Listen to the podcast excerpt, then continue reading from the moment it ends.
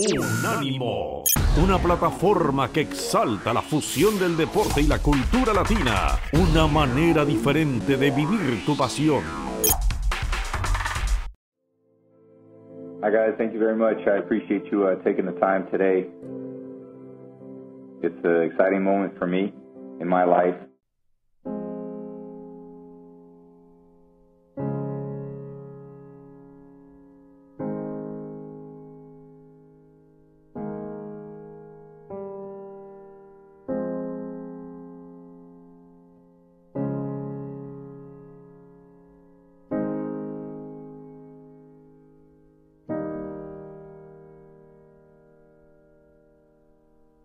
Bienvenidos a Fútbol y algo más. Un placer de que estén con nosotros. Muchas gracias por su compañía. Un enorme saludo a todos los podcast escuchas. Reciban un fuerte abrazo. Hoy tenemos un invitado muy especial para un día muy especial. Uno de los días más importantes en la historia de la NFL. Martes, primero de febrero, se está grabando este podcast a la 1.04 pm tiempo del centro de la República Mexicana. Porque es memorable, porque es histórico, porque hace unas horas Tom Brady anunció su retiro tras 22 temporadas en la NFL y 7 títulos de Super Bowl. Después de 22 campañas como jugador profesional con los Patriotas de Nueva Inglaterra y con los Bucaneros de Tampa Bay, el histórico, la leyenda, The GOAT, Tom Brady se retira de la National Football League. Lo ha confirmado este primero de febrero. ¿Y quién mejor para platicar de este tema que uno de los periodistas más cercanos, uno de los periodistas mexicanos más cercanos a Tom Brady y a toda su trayectoria? Carlos Nava, es un placer y un privilegio de que estés con nosotros en este día tan especial. ¿Qué tal, Lalo? Qué gusto saludarte a ti y a toda tu audiencia. Pues la verdad es que sí, con la confirmación de lo que prácticamente se destapó el sábado anterior, pues ha terminado yo creo que una era en la NFL. Me resulta difícil creer que alguna vez vamos a ver a otro Tom Brady, porque lo que él hizo, yo creo que va más allá del fútbol americano y con el debido respeto, para mi muy humilde opinión, el atleta más grande del deporte estadounidense en cualquiera de sus disciplinas, ¿no? Haber tenido una carrera de 22 años retirarse a los 44 años de edad como el líder pasador, el líder en touchdown por pase de toda la NFL, a punto de consagrar una remontada histórica en la ronda divisional de la postemporada, cuando ya todos dábamos, ya no digamos en la primera mitad por acabados a los Pets, a los Tampa Bay Buccaneers, sino eh, desde antes de empezar el partido, un amplio favorito, los Rams, el tipo que hizo más grande a cualquier compañero que estuvo alrededor de él y lo hemos visto y lo platicaremos a lo largo de la historia. Siempre le pregunto a toda la gente, ¿no? Si alguien me dice cómo se llamaban los receptores con los que Brady ganó los primeros tres Super Bowls, hay que levantarle un monumento, porque salían del equipo y después ya nada pasaba con ellos y creo que sigue sucediendo el tipo que si hubiera dividido su carrera en tres partes, que tú sabes que la vida promedio de un jugador en la NFL es de alrededor de entre 3 y 5 años. Si dividiéramos en tres etapas de 7 y poco más, tres veces hubiera tenido números suficientes para entrar al Salón de la Fama. Y a diferencia de otros atletas, él lo hizo en épocas diferentes, con compañeros diferentes, y supo hacerlo también con un equipo diferente después de 20 años de haber estado jugando bajo el mismo sistema, en el mismo estadio y con el mismo entrenador en jefe. Hoy, como bien dijiste, es un día histórico y habrá terminado una era para la NFL.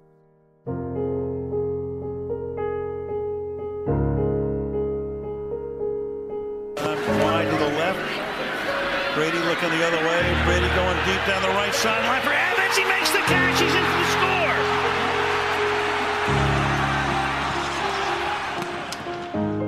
El fin de una era, Carlos, y qué gusto platicarlo contigo. Desde el 2020 a la fecha, se nos retiró Eli Manning, se nos retiró Drew Brees, se nos retiró Philip Rivers, Big Ben y hoy Tom Brady. ¿Se nos acaba una era en la NFL? Por supuesto que sí, sobre todo por Brady, diría yo, porque normalmente, pues la NFL es una liga muy cíclica, te lo decía, ¿no? La, vida útil de un jugador, con todo respeto en la liga, no supera los cinco años promedio, no se acuerda de los que acabas de mencionar, pero eh, simplemente de un año para otro, el promedio de jugadores de un roster de 53 activos para día de partido cambia en alrededor de 20 jugadores. Es más, los mismos eh, Tampa Bay Buccaneers tienen más de 20 agentes libres rumbo a la próxima temporada. Eh, atrás de los Mannings, de los Ben Roethlisberger, de los Philip Rivers, que tienen los números suficientes para entrar a Canton, Ohio, quizá al que le va a costar un poquito más de trabajo es a Philip Rivers, porque para muchos desperdició rosters talentosísimos, que no tuvo buenos números en postemporada, pero ya vienen atrás los Pat Mahomes, vamos a ver en el Super Bowl a Joe Burrow, eh, vienen los corebacks que están a mediana edad y algunos que quizá ya el reloj va a comenzar a ser factor, como Russell Wilson, etcétera.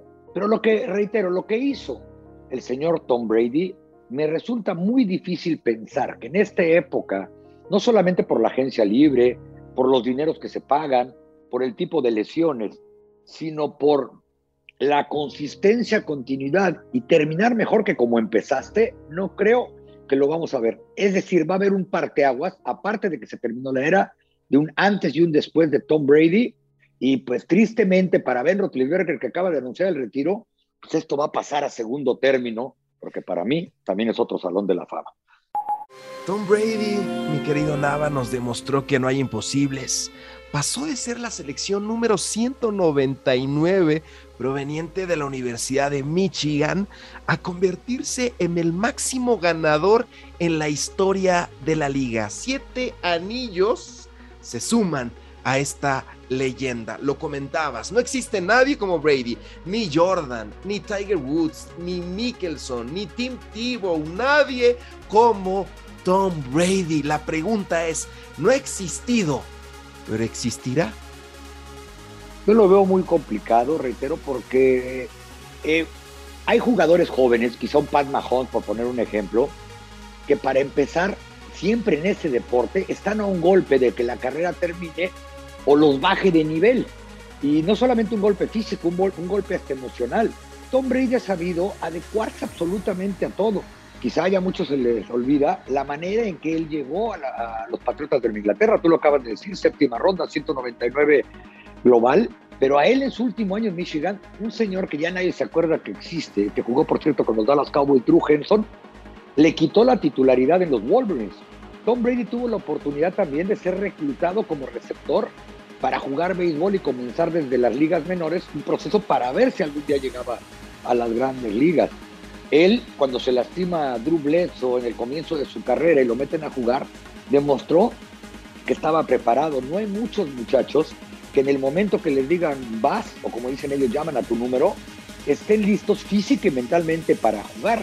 Aquella vez provocó que Drew Bledsoe nunca regresara a meter las manos al centro de la línea titular de, de los Patriotas, eh, en esta época en que los atletas, en que el scouting en avanzada, en que la preparación a través de video, vemos a los corebacks, lo primero que hacen cuando se sientan, sea para bien o para mal, después de tirar un touchdown, una intercepción, es agarrar una tableta y empezar a ver dónde estaban los defensivos. Eh, es complicado pensar que vayan a llegar a los 44 años jugando en ese nivel y reitero, Brady incluso perdió prácticamente una temporada por lesión y regresó corregido y aumentado. Yo no sé quién podrá física y mentalmente recuperarse a eso y retirarse con 5 mil yardas por arriba, 43 pases de touchdown y decir mañana, hey, como que me dieron ganas de jugar otra temporada y que te lo aseguro que la mitad de los equipos de la liga con 45 años de Brady levantan la mano. Claro, la verdad que sus palabras con las que se despide, pues nos ponen a llorar. Nick Foles, Eli Manning, ahora Matthew Stafford lo detuvo en la postemporada y Giselle Bunche. ¿Solamente estas cuatro personas han detenido a Tom Brady, Carlos? ¿O a qué se debe su retiro? ¿Quiere enfocarse más a su familia? ¿Se va como comentarista? Porque está en el prime, está en el mejor momento. Sus números, bien lo has mencionado, increíbles, en el pináculo se está retirando Y ese balón, ese balón que regaló su receptor en su último pase de anotación, ya está evaluado en 7 millones de dólares. Vamos a ver quién lo tiene porque nadie sabe hasta el momento quién lo tiene. 44 años de edad, pero principalmente, ¿a qué se debe su retiro, Carlos? Yo creo que al cúmulo de cosas que dijiste, en una combinación también de competitividad. Eh, te comentaba los, los Tampa Bay Buccaneers, a veces todavía digo New England Patriots, y mira que tuve la oportunidad de cubrir su último pase, su último partido en Gillette Stadium contra los Tennessee Titans. Eh, pero tú lo acabas de decir, ¿no? Él se ha perdido cualquier cantidad de cosas que no me quiero ni imaginar, del crecimiento de sus hijos, de situaciones con su esposa, una esposa que de ser probablemente la modelo más cara del planeta, decidió dedicarse más tiempo a su familia para que Tom pudiera eh, seguir jugando, seguirse preparando y seguir con sus compromisos. Eh, tiene una compañía muy, muy exitosa, entre varias, que se llama TV12, que seguramente también requerirá de su atención. Otra es la competitividad. Cuando él volteó a ver el roster de Tampa Bay y ver que la cantidad y la calidad de agentes libres que va a tener, incluso sin saber si gente como Chris Godwin o el mismo Robert Ankowski van a regresar al equipo. Acuérdate que él fue el que le pidió a Tampa que le dieran contrato de jugador franquicia a Godwin porque se sentía cómodo con él. Y se lo dieron, pero no creo que lo vayan a volver a poder firmar porque él no se va a volver a arriesgar a jugar, o no se iba a arriesgar, aunque estuviera Brady, a jugar en año de contrato para un receptor. Es peligroso más cuando están en su prime. Muchos ya se les olvida los tres años o dos años que pasó Dak Prescott en esa situación y por eso era el tema de la novela de cada año Nadie, a ningún jugador en la NFL le gusta jugar en año de contrato cuando están en su prime. Entonces ha de haber dicho, bueno, eh, todo lo que requiere el sacrificio, mi preparación, porque no lo mismo prepararme a los 25, 26 años, 27 o 28 como va a tener Mahomes el próximo año, que prepararme a los 45. Y quizá no voy a tener las herramientas suficientes para competir. Y además me voy a meter en un problemón con mi esposa que lleva 10 años pidiéndome que me retire o que supongo que algún día sus hijos le van a decir, mi papá, no estoy ni la graduación de primaria, secundaria, de nada. O que su compañía probablemente llegue un momento en que se cansen y empiecen a suceder cosas que él no quiere que pasen. Yo creo que todo eso lo metió en la tómbola y dijo, ¿saben qué? Llegó el momento, llegó el momento de disfrutar mi vida, salir caminando sin salir en una silla de ruedas y poderme dedicar a lo que quiera. Yo no creo que él vaya a ser por lo menos la próxima temporada analista de televisión. Yo creo que él va a preferir descansar porque aparte sabe que le robaría cámara a cualquier partido en el que le, toca, en el que le hubiera tocado estar o le vaya a tocar estar. 22 temporadas, 7 Super Bowls, 35 victorias en playoffs, tres veces MVP en temporada regular, primero en más yardas por pase, touchdowns y completos. Pero ¿con qué momento te quedas de su carrera? Probablemente en el, de momento, probablemente con el regreso que tuvo contra eh, los Atlanta Falcons en el Super Bowl, cierto que los Falcons, por, donde por cierto era el coordinador ofensivo, el actual head coach de los San Francisco 49 Cal Shanahan, le abrió la puerta, pero lo aprovechó como nadie. Cuando se trataba de ejecutar, Brady iba a ejecutar como nadie. Eh, incluso hasta cuando cometía un error, él sabía el riesgo que estaba corriendo y no le quedaba más remedio. Por ejemplo, eh, las últimas jugadas de Brady como patriota de Inglaterra, que ya se acuerdan cuando los eliminó Tennessee, que le regresaron un pase de touchdown de excepción. El partido ya estaba perdido, no le quedaba más remedio que, que arriesgar. Pero en general, con lo que me voy a quedar de él, ni siquiera son con sus siete campeonatos de Super Bowl. Él jugó 22 temporadas y guió, que es un deporte de conjunto y hay que tenerlo bien claro, a su equipo 19 veces a los playoffs, incluyendo 14 partidos de campeonato de conferencia. Eso es increíble de creer. El mayor regreso en la historia del Super Bowl, ese frente a Atlanta, 25 puntos de diferencia. Yo me quedo con ese de la 51 primera edición del Super Bowl en el Energy Stadium en la ciudad de Houston y también su primer diálogo con Kraft seré la mejor decisión que han tomado. Así se presentó Tom Brady con los Patriotas y hoy, hoy ya es una verdadera leyenda. Se nos va, Carlos. Y me encantaría cerrar el tema que me explicaras ¿Por qué toda esta situación de Brady? Primero se adelantaron los medios de información, le robaron su momento, ¿correcto? Yo no creo precisamente eso. Eh, y no fueron los medios, fue Adam Schefter el que rentó la nota por parte de ESPN porque se lo dijeron. Yo creo que el asunto fue, una, que Brady no quería robarle protagonismo a los juegos de campeonato de conferencia del Super Bowl. Es más, yo creo que ahora ya le pidieron que lo confirmara para que cuando llegue la semana de Super Bowl, que comienza oficialmente exactamente en siete días, ya el tema hubiera bajado un poquito el volumen. Porque incluso a los equipos antes les pedían que no podían anunciar ni siquiera su nuevo entrenador en jefe antes de que terminara el Super Bowl, aunque ya hubiera llegado un arreglo contractual. Acuérdate que antes tampoco podían entrevistar a los eh, asistentes de los equipos todavía vivos en la postemporada para puestos superiores, también para no robarles protagonismo y no desenfocarlos. Creo que él, siendo tan humilde, sencillo, había, hubiera preferido que nadie se enterara hasta la semana siguiente de que se corone ya sean los Rams o los Cincinnati Bengals, por un lado.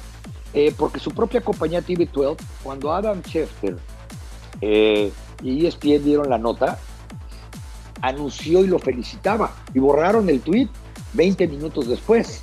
Eh, su familia nunca lo negó, ni tampoco su agente, simplemente decían que lo quería anunciar Brady. Y más que robarle, porque yo, Brady es así. Brady lo que hizo hoy fue, dijo, ¿saben qué? Paren de estar hablando porque sí, ya me voy a ir porque yo te lo aseguro y, conozco de primera mano, trabajo cerca de Adam Schefter, me refiero, me toca estar con él en estadio, trabajamos para la misma empresa y las reglas editoriales en Estados Unidos son exactamente las mismas, igual que las de Jeff, que estuvo cubriendo las últimas eh, semanas a, Tom Brady. Eh, tuvieron que cerciorarse de eso por lo menos 15 veces, porque las fuentes no son anónimas más que para la audiencia, para porque tienes que justificarle a tus jefes por qué van a ser anónimas, pero todos los del contenidos editoriales dentro de ESPN seguramente sabían eso y hasta que no estuvieron completamente seguros lo dieron. Mira, rápidamente, viví una experiencia, entre comillas, similar, porque jamás se va a aparecer.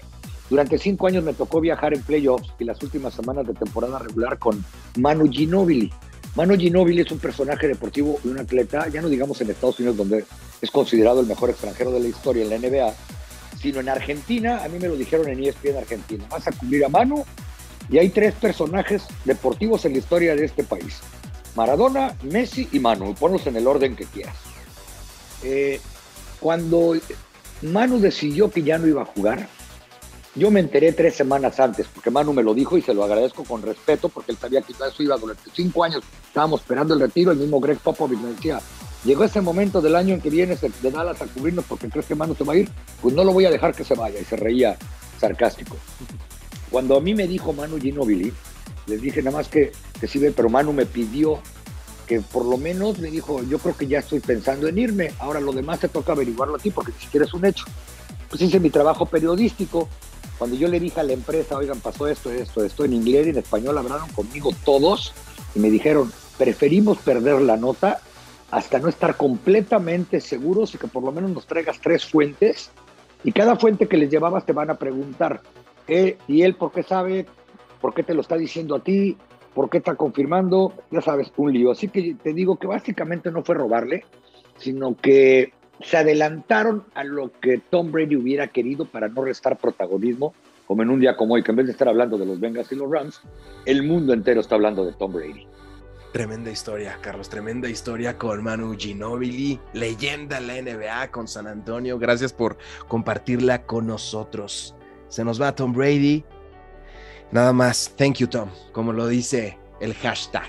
Mi querido Carlos, ya estaremos platicando, solamente si tú así nos lo permites, durante la próxima semana del Super Bowl, pero para darle un pincelazo, la entradita a la gente, porque ya estamos viviendo semanas previas a la 56 edición del Super Tazón a desarrollarse el próximo 13 de febrero allá en el SoFi Stadium. Estarás en primera fila, estarás en campo para poder disfrutar y analizar este encuentro. Sean McVay, Sean McVay contra Zach Taylor es el Super Bowl más joven en los coaches de la historia. McVay con 36 y Zach Taylor con 38. ¿Qué nos tienes que decir de este supertazón que vaya nos ha sorprendido, ¿no? Con estos dos equipos.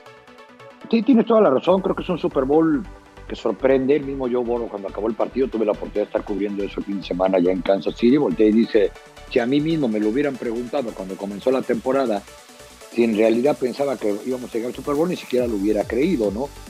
Una historia completamente diferente y lo platicamos el día que tuve el placer de estar con ustedes de los Rams, que ellos construyeron un equipo para era ahora o nunca probablemente, con todas las selecciones colegiales, jugadores, etcétera, que tuvieron que eh, ceder para tener al coreback ellos consideran que los va a llevar al campeonato y algunos jugadores más. Después viene el canje a media temporada por eh, Von Miller y consiguen a Odell Beckham Jr. porque nadie le iba a pagar eh, si lo sacaban de la lista de Weber, el salario que le iba a dar que le tenía que pagar Cleveland garantizado y como tú sabes, si pasan 48 horas de la lista de Weber y nadie te ha reclamado, tú puedes escoger el equipo y él ya sabía que tenía muy fuertes probabilidades de ir a dar a, Los Ángeles. Creo que va a ser un partido, primera vez que se enfrentan dos cuartos sembrados en, eh, la NFL, uno, en cada conferencia.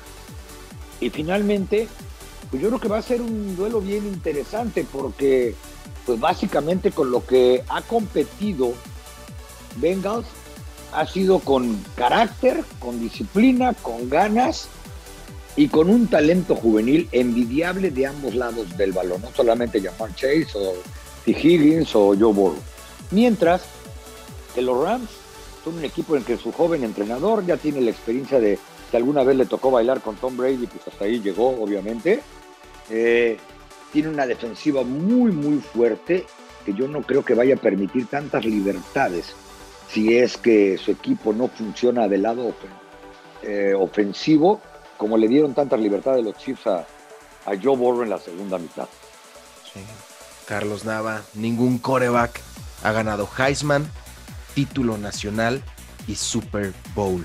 El próximo 13 de febrero, ¿lo hará Joe Burrow?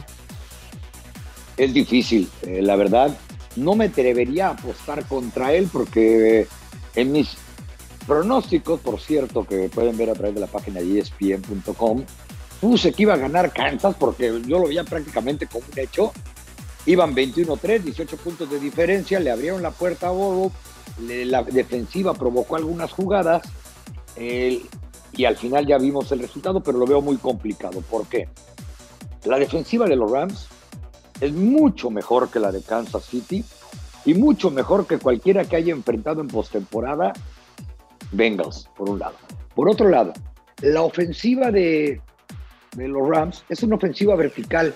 Es una ofensiva que puede correr aunque la prioridad sea pasar en ese equipo. Para eso llevaron a Matthew Stafford, para eso tienen al ganador de la triple corona por aire, a Cooper Cup, muchacho que también nadie hubiera dado un centavo por él hace tres o cuatro años que viene de una lesión fuerte la temporada anterior. Y esos refuerzos que trajeron a media temporada comenzaron a funcionar en el momento adecuado. Von Miller tiene seis partidos en que se convirtió en el Von Miller que conocíamos en Denver en sus mejores tiempos. Lo del Beckham viene del mejor partido que ha tenido desde que se convirtió en Ram con más de 100 yardas y prácticamente se escoge tu veneno.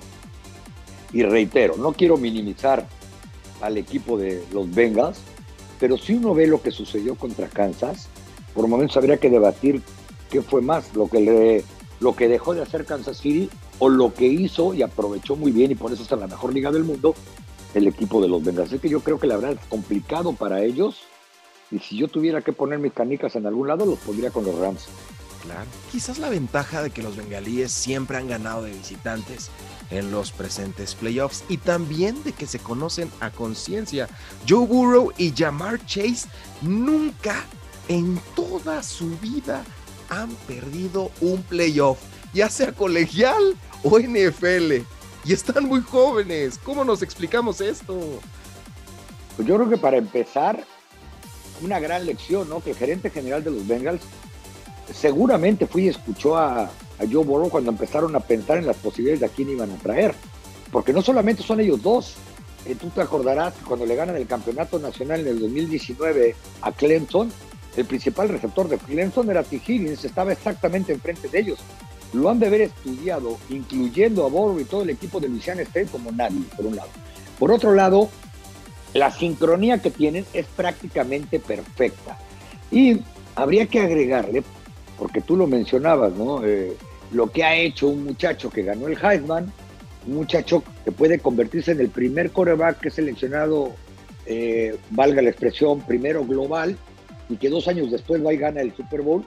Cuando él llegó a jugar el campeonato nacional contra Clemson, yo estaba en cancha y ese estadio de ruidoso del Mercedes-Benz con todo y su domo y demás, era prácticamente a favor de Trevor Lawrence y sus amigos que iban por el bicampeonato nacional colegial, eran completamente desfavorecidos en las apuestas el equipo de Luisiana. Un muchacho como yo, Burrow, que no le quisieron dar la oportunidad en Ohio State, Urban Meyer, por cierto, y ya vimos lo que pudo hacer. Eh, y yo creo que eso los ha traído con una confianza ambos que han heredado desde que, como bien dices, están 7-0 desde la universidad y ahora en la postemporada NFL. Seguramente se conocen con los ojos cerrados. Y si ahorita a Borro le preguntan a quién quieres traer, probablemente le pediría a Justin Jefferson, que era su otro receptor ahí con Louisiana State. Sí, sí, sí. Y mandar a Higgins con Trevor Lawrence, ya que se conocen a la perfección. Ya con Kirk Cousins, aunque sea, ¿no? Para que se los cambien. Sí, sí, exacto, exacto. Sí, sí, sí. ¿Consideras que Trevor Lawrence tendrá la misma campaña que Joe Burrow el año que entra o ni al caso? Yo creo que Trevor Lawrence tiene más talento que Joe Burrow, pero necesita mejor equipo y mejor dirección, mejores entrenadores. Lo de, Urban, lo de Urban Meyer fue patético en todos los sentidos, ¿no? Eh, desde el principio, y lo dije varias veces, no es que ahora me suba al camión de la alegría, yo no estaba convencido que un coreback que viene a hacer la transición de colegial a profesional le pongan a un entrenador que no solamente estaba haciendo esa misma transición, sino había dejado de dirigir, creo que fueron dos o tres años en Urban Meyer. Eh, nunca supo Urban Meyer cómo, cómo dirigir un equipo profesional dentro y fuera del campo, tristemente. Y no me refiero a si algún día lo vieron en un bar haciendo travesuras o no eran travesuras, yo no sé, no soy, no soy ese tipo de periodista pero me refiero que desde la pretemporada, cuando dice que hay una competencia abierta entre Mission Garner y Trevor Lawrence para ser el coreback titular, pues todo el mundo se volteó a, reír cuando lo dijo, ¿no? Ahí lo que tienes que hacer es cobijar a tu coreback, que también había perdido dos partidos en toda su vida. Este, todo el staff era patético. Eh, y tú te asustas cuando el propio Trevor Lawrence, que es otra persona muy, muy decente, eh, comenta después de la salida de Urban Meyer, creo que este equipo va a estar más tranquilo ahora, ya sabrás el vestidor que tenía.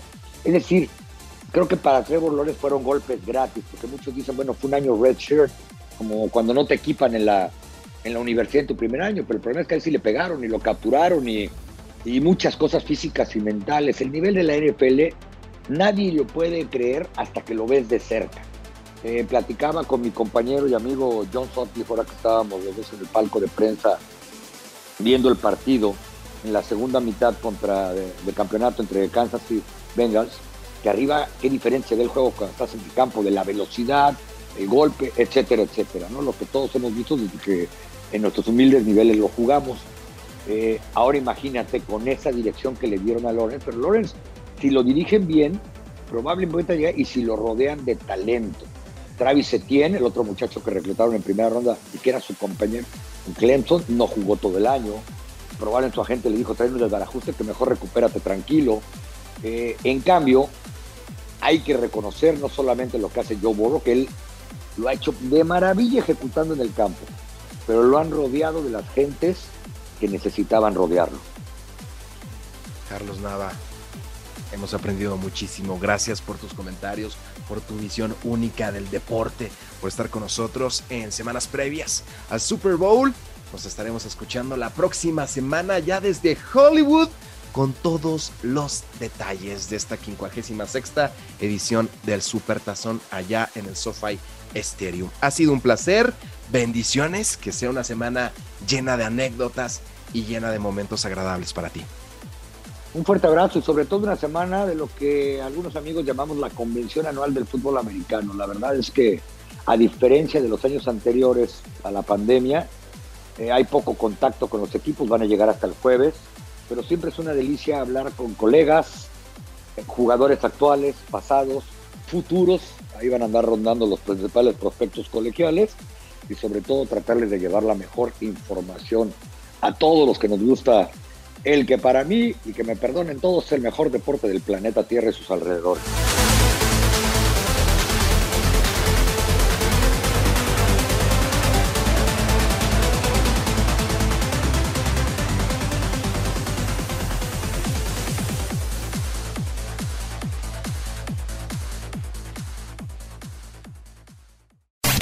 Unánimo, una plataforma que exalta la fusión del deporte y la cultura latina, una manera diferente de vivir tu pasión.